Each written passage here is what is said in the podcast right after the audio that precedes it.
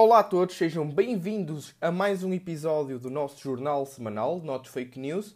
Espero que vocês se encontrem bem, espero que a vossa semana tenha corrido às mil maravilhas. Se vocês estão a ouvir isto num, num domingo, claro que todas aquelas pessoas que vêm logo a correr, mal saia o episódio, vêm logo a correr a ouvir. Então espero que tenha corrido às mil maravilhas a vossa semana. Para aqueles que estão a ouvir após o lançamento deste episódio, num dia da semana, então desejo a esses uma boa semana também. Portanto, hum, não vamos demorar muito. Isto é uma intro para ser breve. Temos aqui várias notícias de empresas individuais do Banco Central Europeu que vamos, um, vamos dar na cabeça ao Banco Central, uh, Central Europeu e vocês vão perceber o porquê. Vamos falar um, daquilo que o Fed uh, comenta sobre a macroeconomia atual, Elon Musk novamente, como eu disse, empresas individuais e vamos começar com a Google, entre muitas e outras e milhares e milhões de notícias que vamos falar aqui no Not Fake News. Portanto, sem mais demoras, um, peguem, umas, peguem numas pipoquinhas, continuem a, a, a, fazer o que vocês estão a fazer e ouçam então uh, o podcast número 68. Penso que seja o número 68. Portanto, vamos lá. Ora, muito bem, vamos então começar aqui por segunda-feira. Esta semana vai, apanha ali um bocadinho da, dos últimos dias do mês passado, de, de maio. 30 e 31 e esta semana vai então do, desse dia 30 até ao dia 3 de junho. Vamos entrar então aqui no mês de junho. Portanto, como primeira notícia, temos que a Google investe 300 milhões na Indiana Share Chat um, e a Alphabet, que é pronto, a dona da, da Google, vai financiar a rede social ShareChat com estes 300 milhões de dólares.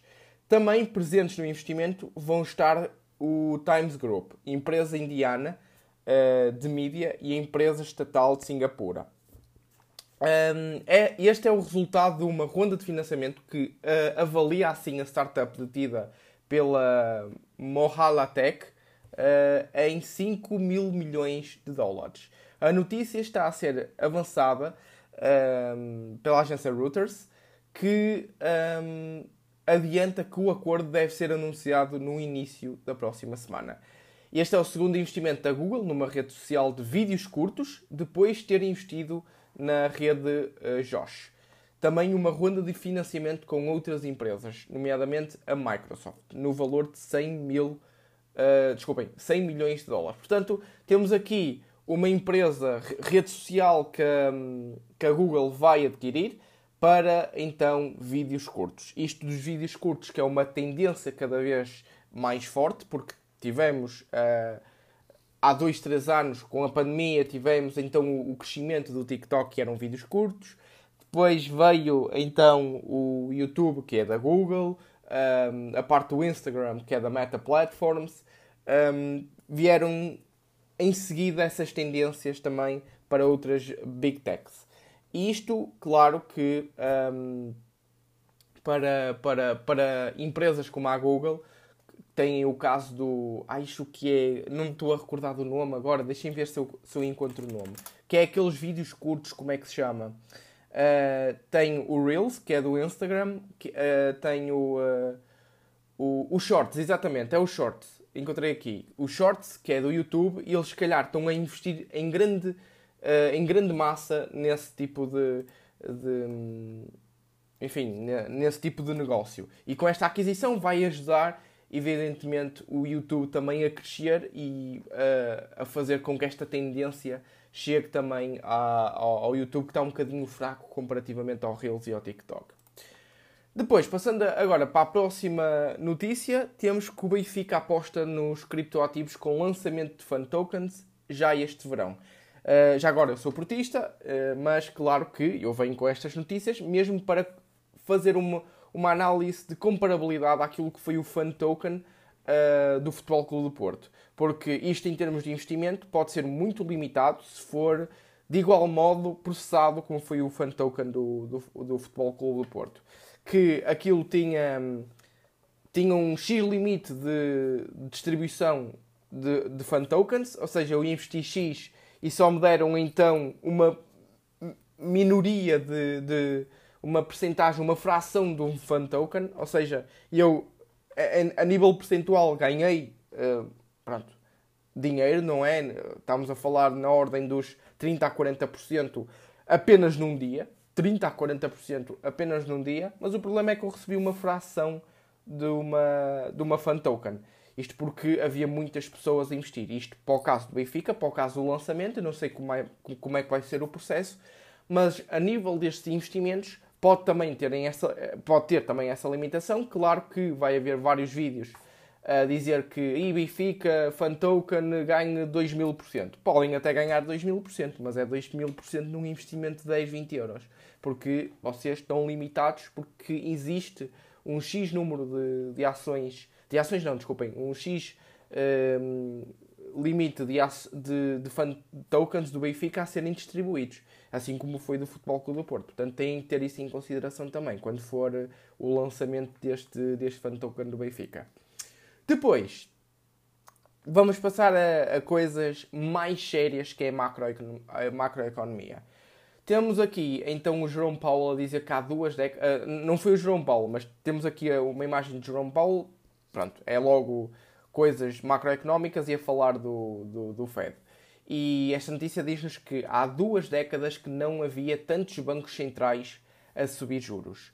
Uh, os bancos centrais globais lançaram a maior ação concentrada de subida de juros, de, da subida das taxas de juros em mais de duas décadas, segundo revela a análise realizada pelo Financial Times.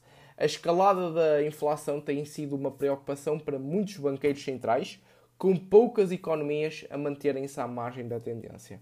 A análise do Financial Times revela que nos últimos três meses os decisores um, da política monetária de todo o mundo anunciaram mais de 60 subidas das taxas de juros de referência. É o número conjunto mais elevado desde o início de 2000, apontando para um movimento súbito e geograficamente amplo de reversão das políticas expansionistas que estavam a ser aplicadas desde a crise financeira global e que foram reforçadas na pandemia. Portanto, Tivemos uh, um, uma política monetária expansionista desde os dos meados, de, pronto, desde, desde a da crise financeira global de 2008, da, da crise subprime, uh, foi reforçada pela pandemia e agora eles estão a fazer, uh, eles estão a inverter essa política monetária, subindo, subindo então um juro, os juros e, lá está, como diz a notícia, temos que há duas décadas que não havia tantos bancos centrais a subir os juros. Isto uh, o que é que faz? Faz menos crescimento para as economias globais, um, um aperto uh, global para as famílias que há menos consumo e por haver menos consumo uh, também há menos investimento por parte das empresas, não é? E por causa disso, então, a valorização das empresas vem cá para baixo, o consumo das, das famílias vem cá para baixo, assim como a, a sua taxa de poupança, e temos então um, um fraco crescimento económico. Mas isto era necessário por causa dos, das taxas de inflação uh, que nos são apresentadas mês após mês. Depois, uma, segunda, uma próxima notícia. A banca duplica lucros no primeiro trimestre e corta os 3 mil, 3 mil trabalhadores. Isto, aqui, lá está, um, ehm, há aqui uma reversão de, afinal, o que é que ficamos? Então, a banca duplicou os, os lucros, para que é que vai cortar nos trabalhadores? Isto para também puxar um bocadinho a notícia que foi de trás, que há duas décadas que não havia tantos bancos centrais a subir juros. Lembrem-se que em uh, ambientes de taxas de juro uh, uh, elevadas, ou neste caso a subir, como é, como é o caso, um, a banca, os próprios bancos, tendem a apresentar melhores resultados. E foi o caso da Caixa Geral de Depósitos, o BCP, Santander, BPI, Novo Banco, o Banco Montepio, pronto, blá blá blá blá blá blá. Isto também uh, equivale àquilo que é o resto do mundo. Mais taxa, um aumento das taxas de juro equivale a melhores resultados para os bancos. E lá está, isto tem aquela reversão que se, se, se a banca duplica lucros, então porquê é que está a reduzir a, for a força de trabalho? E é nisto que nos vimos inclinados a dizer. Então eles sabem alguma coisa que nós não sabemos. Ou eles, lá está, têm aquela percepção que se calhar nós ainda não chegámos a essa percepção. Claro que nós pensamos assim. a economia está muito frágil, vai piorar certamente, mas eles podem ter chegado a outras conclusões que dizem assim: isto vai piorar mais do que, do que o resto das pessoas estão a pensar. Portanto, além do, da banca ter duplicado os lucros, uh, mesmo assim eles estão a, a, a, reduzir força de trabalho. Portanto, lá está. Uh, vamos ver. É, é só vendo, não temos nenhuma bola de cristal, não é do nosso lado, nem vocês do vosso.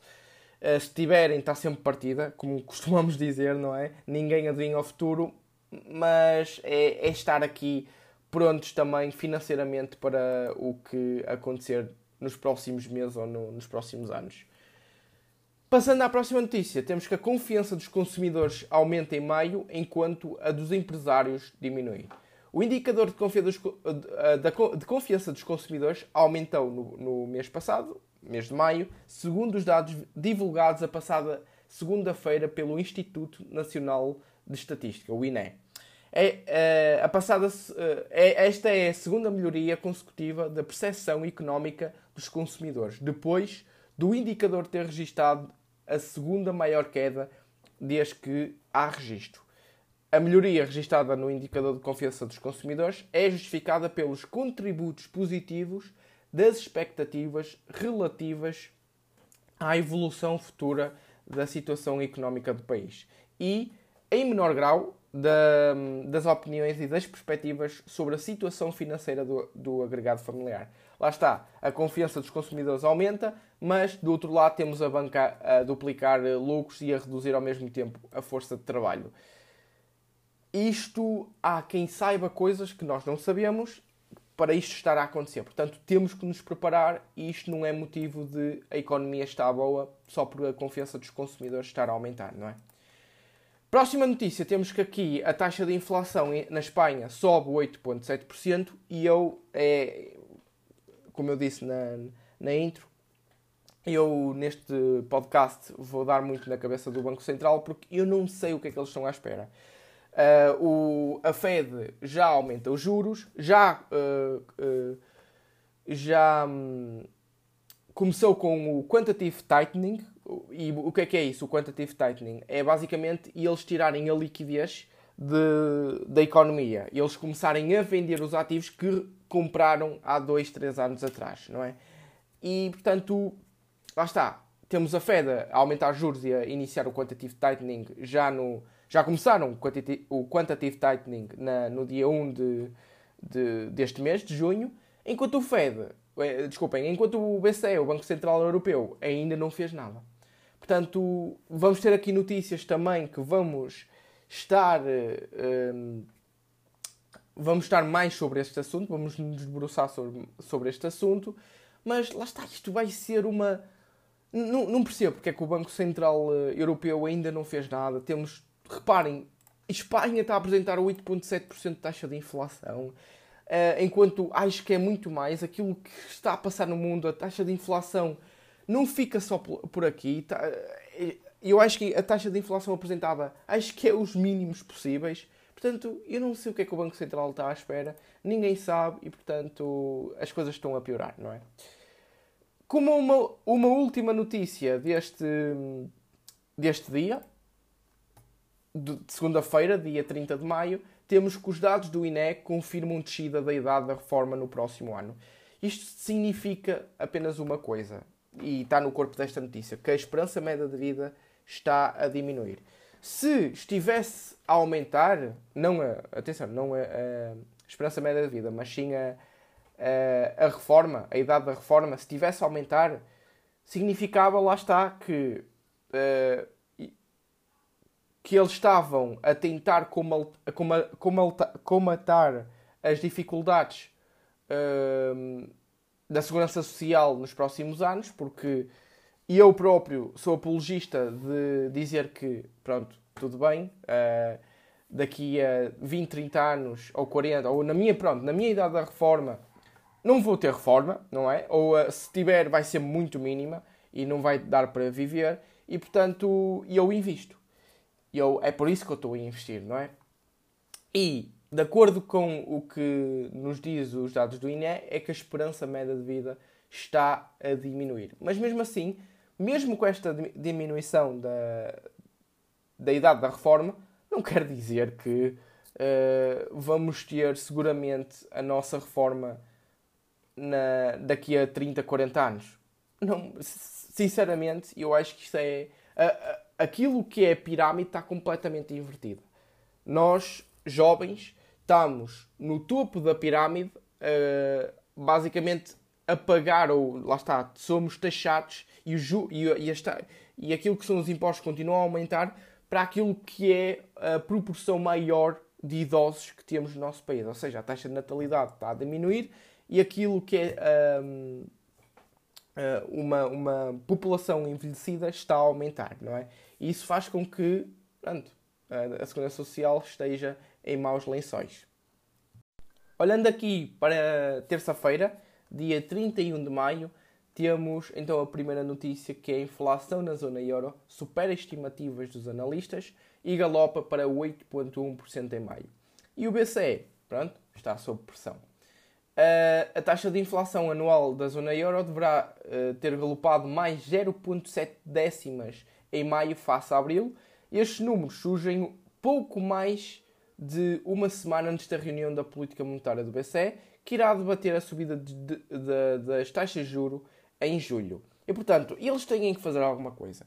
O BCE tem que fazer alguma coisa para controlar então a inflação. E uh, a reunião que, se irá, que, que, irá acontecer já esta semana, penso eu, uh, logo na primeira semana de junho, ou a terminar, é? acho que é por volta, e esta notícia saiu 31 de maio, e portanto deve ser por volta do dia 6, dia 7 de, de junho. E eles, a, a Christine Lagarde tem que fazer alguma coisa para controlar a inflação. O Banco Central Europeu tem que fazer alguma coisa obrigatoriamente. Começar já com uma subida da taxa de juros faseadamente, eh, de trimestre a trimestre, por exemplo. Não sei, não sei. Mas eles têm que começar por algum lado. Para depois, nem que comecem também com o quantitative tightening mas têm que começar por algum lado. Mas façam alguma coisa porque ficar a olhar vai piorar a situação. Uma última notícia desta terça-feira, que só são duas. A taxa de desemprego fica nos 5,8% em abril. E não uh, ah, PSP, uh, ah, não esqueçam o aumento salarial, não é? Esqueçam o, o aumento salarial porque isso não. Eles defendem, basicamente o PSP defende que um, um aumento de salários combate a inflação. Eu, eu não sei em, em que faculdade eles tiraram uh, a, a, economia, ou onde eles estudaram a economia, mas é com, completamente o oposto. Eu vos expliquei que uma menor taxa de desemprego cria mais inflação porque há mais, mais pressão para a mão de obra. E há mais aumentos salariais. E ao haver mais aumentos salariais, as pessoas têm mais poder de compra e, ao terem mais poder de compra, vão consumir, uh, consumir mais. E ao, ao haver mais consumo, há mais inflação. É assim que nós temos que pensar. E a subida de, de, de salários, uma subida de salários agora em termos gerais, vai causar mais inflação. Eu não, eu não percebo porque é que, atenção, eu nunca falo aqui de, de de, de, política, não estou propriamente a falar de política, estou a, a, olhar para, para aquilo que é a opinião de um político, que não percebo porque é que eles estão a pensar desta forma, porque o PCP uh, eh, está a dizer ah, vamos aumentar salários para combater a inflação. Completamente errado. Porque é o contrário. Vocês não, não, não combatem a inflação. Vocês estão a ajudar a criar ainda mais inflação. Portanto, isto é, é com a taxa de desemprego também com os 5,8% em abril, temos então mais pressões salariais. Se, se, alguém me quiser, vai ter que me dar uma proposta melhor, porque não vai encontrar nestes 5, 8%, porque são mão de obra não qualificada. E, portanto, eles vão ter que ir a outra empresa e a crescer então o salário que essa pessoa está a receber. E é assim que se cria a bola de neve para, uma inflação, para, para, para a ajuda da inflação. Prosseguindo então aqui para quarta-feira, dia 1 de junho, primeiro dia de junho, temos então que a maioria das, das empresas já sofreu ataque cibernético, mas apenas um quarto investe na segurança. Isto para vos dizer o quê? Porque para, lá está, intensificar a minha argumentação, a minha ideia de que vai ser uma grande indústria esta da, da segurança para ataques cibernéticos e que as empresas vão, com estas tendências macro, macroeconómicas, etc., etc., as empresas, ao estarem cada vez mais no, no digital, vão ter custos acrescidos. Portanto, um desses custos acrescidos vai ser grande parte para a segurança uh, devido a, ataques cibernéticos. Portanto, não há muito a dizer. Não há muito a dizer. E o, o que diz o, o, este, esta notícia é que um estudo da Marsh e da Microsoft sobre a cibersegurança, intitulada State of Cyber Resilience, indica que, apesar da grande maioria das empresas, 73% já ter sofrido um ciberataque, apenas um quarto, 26% dos inquiridos, diz que há um, um, recurso a medidas financeiras para gerir os riscos cibernéticos. Portanto, as empresas vão ser obrigadas, sem dúvida alguma. Isto é, é, é sim ou sopas, basicamente, aqui. É ou são obrigadas e, e, recorrem a esse custo, não é? São obrigadas a recorrer a esse custo. Se não, se, se não recorrerem a esse custo, então elas vão, então, ao mesmo tempo, ser obrigadas, porque se não tiverem esse custo, um, vão ser alvo de ataques e vai ser pior para, para os custos da empresa. Não sei se me fiz entender. Isto, de uma forma ou de outra, isto remete às empresas a ter este custo. Portanto, é só uma.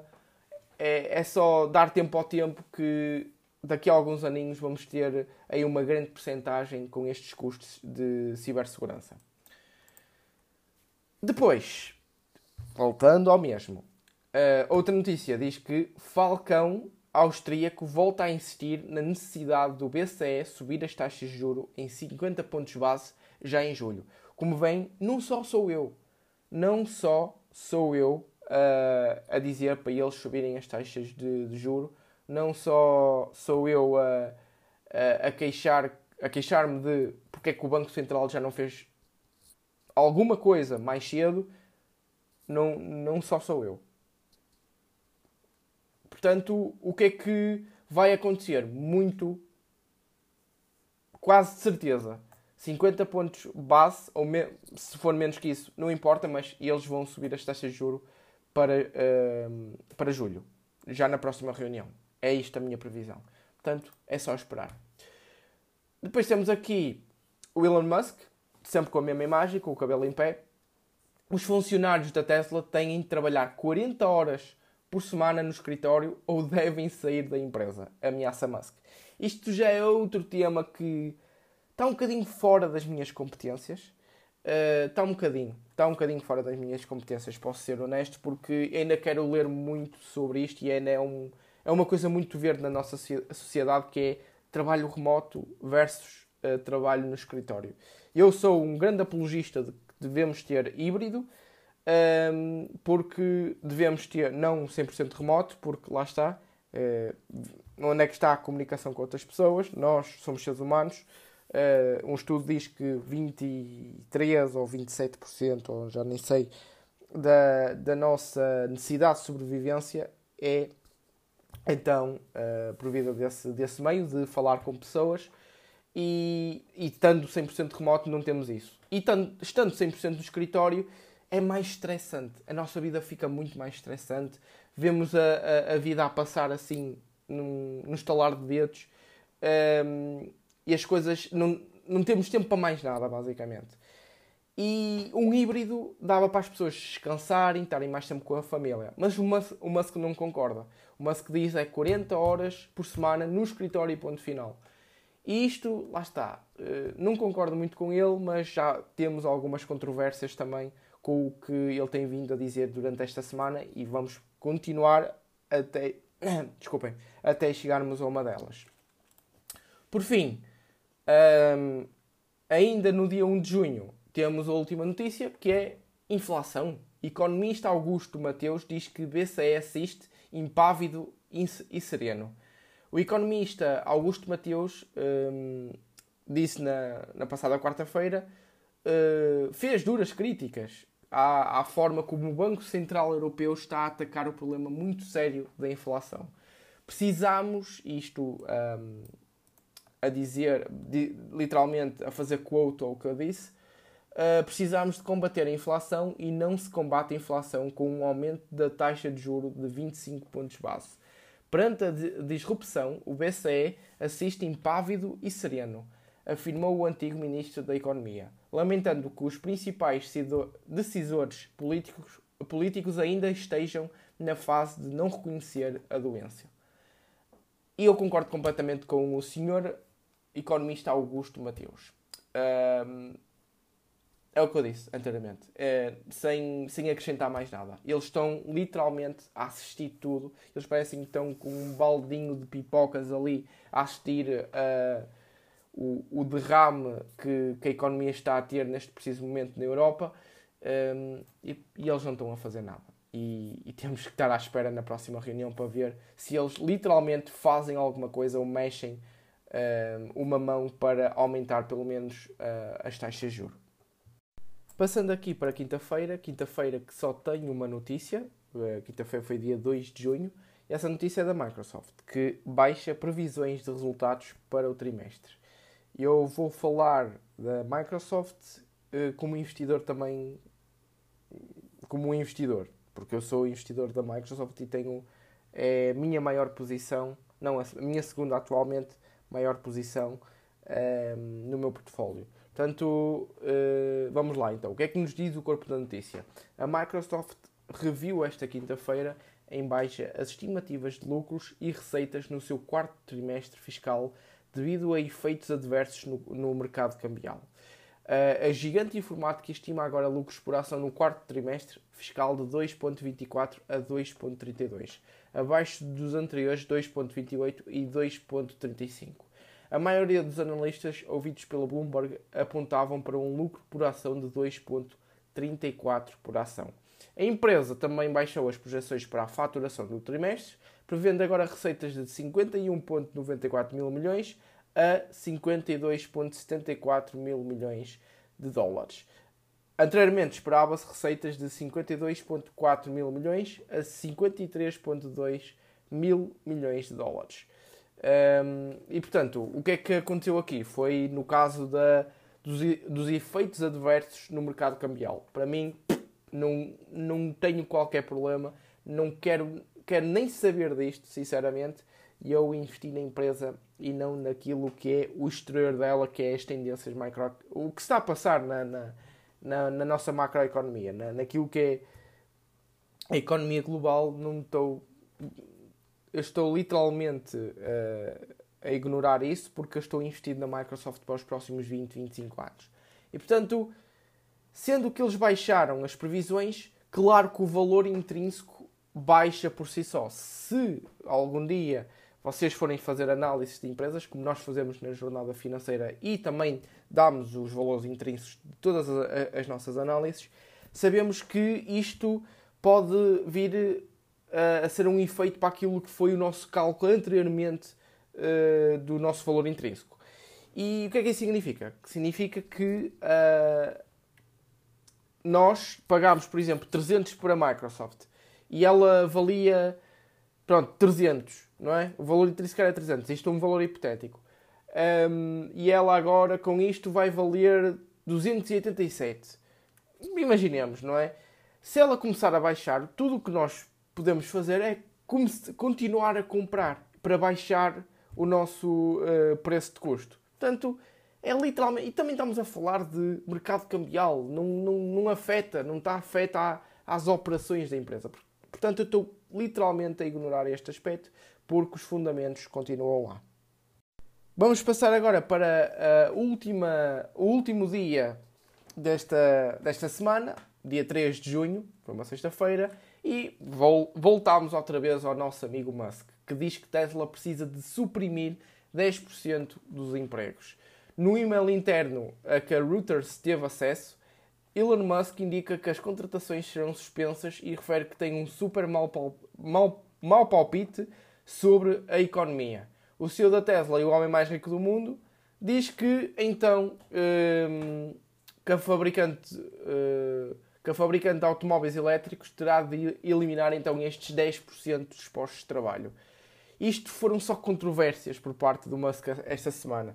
E claro, sendo que, uh, pronto, olhando para uma forma ética de ver as coisas, ele, se calhar da, daquilo que é um bom líder, não é? Dizia assim, então vamos nos preparar para não tentar suprimir, para tentar não suprimir estes 10%, uh, 10 dos empregos.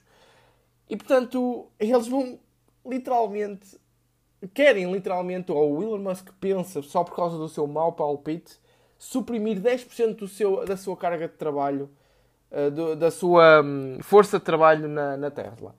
Isto para mim não faz sentido porque um bom líder, para mim, tinha que dizer então vamos nos preparar para eliminar este ponto. E é isso que eu pensava. Claro que eu não sou o Elon Musk, ele é, um, ele é muito mais inteligente que eu, tem muita mais experiência do que eu, mas claro que posso dar a minha opinião e uma pessoa vinda de fora daqui, do exterior, acha que um bom líder devia estar a pensar de outra forma e não assim. Isto também quebra os outros 90% das pessoas que ficam, não é? Da força de trabalho que fica, fica um bocadinho assim, ah, mas que líder é este? Que será que serei a, serei a próxima? Será que não? E cria instabilidade. Próxima notícia. Temos que a prestação mensal da casa pode subir quase 300 euros. A prestação mensal do crédito à habitação, sim, pode subir 300 euros se a Euribor a 6 meses chegar a 2% segundo simulações feitas pela ADECO Proteste para o Expresso e divulgadas pelo, uh, pelo seminário na passada sexta-feira, dia 3 de junho. As taxas de Euribor estão a subir de forma marcante depois de vários uh, anos em valores negativos e de terem atingido mínimos históricos em dezembro de 2021. Este movimento deve manter-se nos próximos meses e é o resultado do endurecimento da política monetária do Banco Central Europeu, pressionado pela escalada da inflação na, na zona euro. Portanto, é como eu vos digo, pessoal, isto. Um, a inflação pode, pode descer, mas a vossa taxa de poupança também vai descer. Uh, porquê? Porque temos as taxas de juros a aumentar. Portanto, vocês preparem-se muito bem que 300 euros. Podem subir quase 300 euros. São valores astronómicos que eu olho para a realidade do pessoal que, que eu convivo agora e digo assim: ah, uh, com a prestação da vossa casa e não sei o que, não sei o que mais, com as outras responsabilidades de custos, quanto é que vocês poupam? 60, 100 euros, máximo dos máximos, 150 euros. E agora haver um aumento da prestação mensal da casa até aos 300 euros. Como é que as, as famílias vão conseguir fazer isto? Como é, como, é que é, como é que vai ser o contorno disto? Isto vai ser. Ah está, vem, vem tempos muito, muito difíceis mesmo e eu, infelizmente, um, ehm, vou estar cá para, para ver e também, infelizmente, vou estar cá se precisarem da nossa ajuda também para qualquer coisa que precisem para também, hum, da nossa parte, partilharmos este nosso conhecimento, para tentarmos como, como, uh, tentar desviar estes obstáculos de vocês do, da, da melhor forma possível. Portanto, 300 euros é muita coisa e isto pode acontecer. Passando a, para a outra notícia, temos que o McDonald's na Rússia vai reabrir com novo dono e novo nome. Pelos, pelos vistos, Uh, o McDonald's não saiu totalmente da, da Rússia. Saiu, mas não saiu. Depois da McDonald's ter uh, revelado que ia vender todos os restaurantes que detinha na Rússia, devido à invasão da, na, da Ucrânia, o, imp, o, o, empresário que comprou os 850 restaurantes já tem uma data prevista para a reabertura. Alexander Gover, que já tinha 25 restaurantes da cadeia de fast food em regime de franchise na Sibéria, na Sibéria há 7 anos, pretende reabrir muito em breve e diz que temos um plano desafiante e ambicioso: reabrir todos os restaurantes da cadeia em, em dois meses. Isto foi ele que adiantou numa entrevista à Forbes. O primeiro restaurante a, reabrir deverá ser na praça, na praça principal, dia 12 de junho, questionando, uh, questionado sobre o, o novo nome da renovada cadeia de fast food, o empresário afirmou que o processo de escolha ainda não tinha sido concluído. Portanto, ele pode comprar estes comprar algum, algum destes restaurantes e lá está. Não sei se isto é um franchise do McDonald's ou se simplesmente vendeu completamente a marca e ele agora está a reabrir com outra marca e com outro. Pronto, sendo o um novo dono da, do próprio, da, do próprio uh, espaço do McDonald's. Mas lá está, isto direto, direto ou indiretamente, o McDonald's ainda está lá, mas pronto, com então este novo nome. Um, Banco Central Europeu, isto passando agora para outra, para outra notícia, juro dos depósitos pode chegar a 1% em 2023. Reparem só, estávamos a falar de, de 300 euros, isso é mais fácil para vocês perceberem.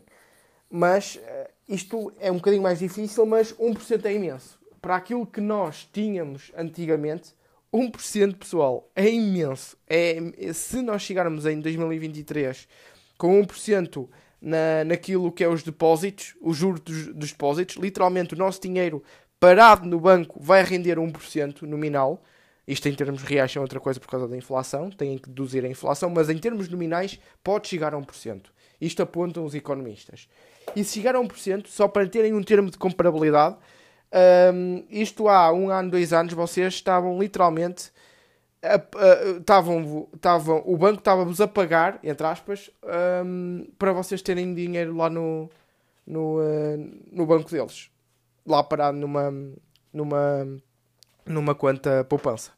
Portanto, reparem só que reparem só que este tipo de pronto de comparações é completamente alucinante para nós, porque passar de uma parte em que os bancos quase nos pagavam para ter o, o, o nosso dinheiro lá metido, para agora um, e eles, eles um, ehm, darem 1% por nós termos lá o, o, uh, o nosso dinheiro. Ou seja, temos aqui, temos de 0% passou a 1%. Tínhamos quase 0,002% de, há 2, 3 anos de, de, de juros dos depósitos. Agora vamos ter 1%. Isto apontam então estes economistas. Reparem, na... eu nem quero imaginar o que é que pode piorar em tudo isto, não é? Porque isto não é nada. Se vocês tiverem uh, o vosso dinheiro parado no banco, continuam a perder dinheiro por causa do poder de compra, estar a diminuir mas é só para vocês terem um termo de comparabilidade que as coisas estão. Meu Deus, não, não sei onde é que isto vai parar, sinceramente. Outra notícia: a ONG uh, juntam-se um, para tentar impedir compra do Twitter por Elon Musk.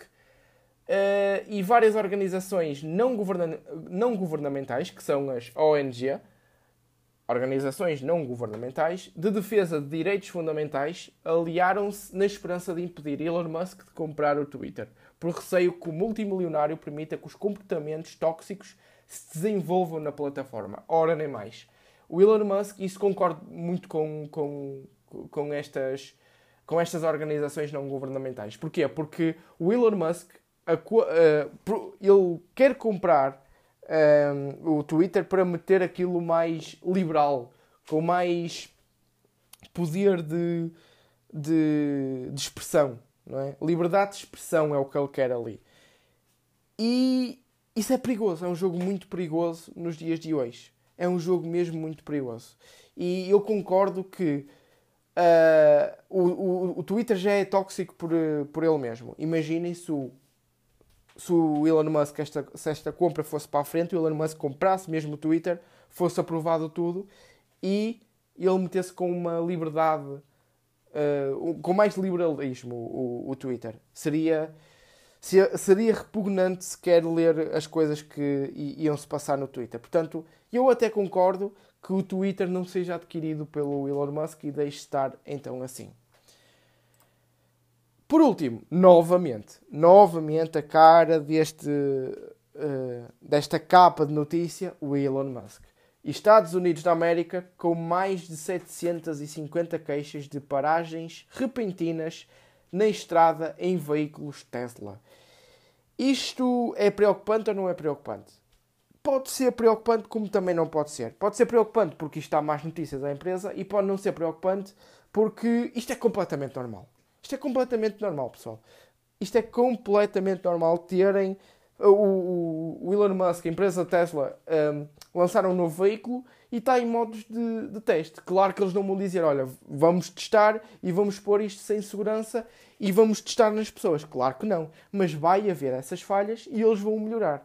E já para não falar, deixem-me anunciar que a nossa próxima análise, ou seja, acho que já vos disse a semana passada que no dia, até ao dia 10 deste mês, Vamos ter então a análise feita da, da Netflix na jornada financeira, no, no, na nossa plataforma de jornada financeira, e também a Tesla até ao dia 28, 29 deste mês de junho também vai estar na nossa plataforma uh, da jornada financeira. Vocês vão ter um, um PDF com mais de 40 páginas, igualmente com os valores intrínsecos de cada uma das empresas e se vocês tiverem interesse, passem pelo, pela nossa página do Instagram e tenham lá o, o único link que vocês veem lá na, na nossa bio. Um, e é só clicarem e explorarem um bocadinho se faz ou não sentido vocês subscreverem. Portanto, já sabem, é, é irem lá e alguma dúvida é mandarem mensagem privada por Instagram se tiverem alguma questão. E chegamos ao fim de mais um episódio. Isto, eu quero mesmo chegar aos três dígitos nesta, nesta rubrica Not Fake News.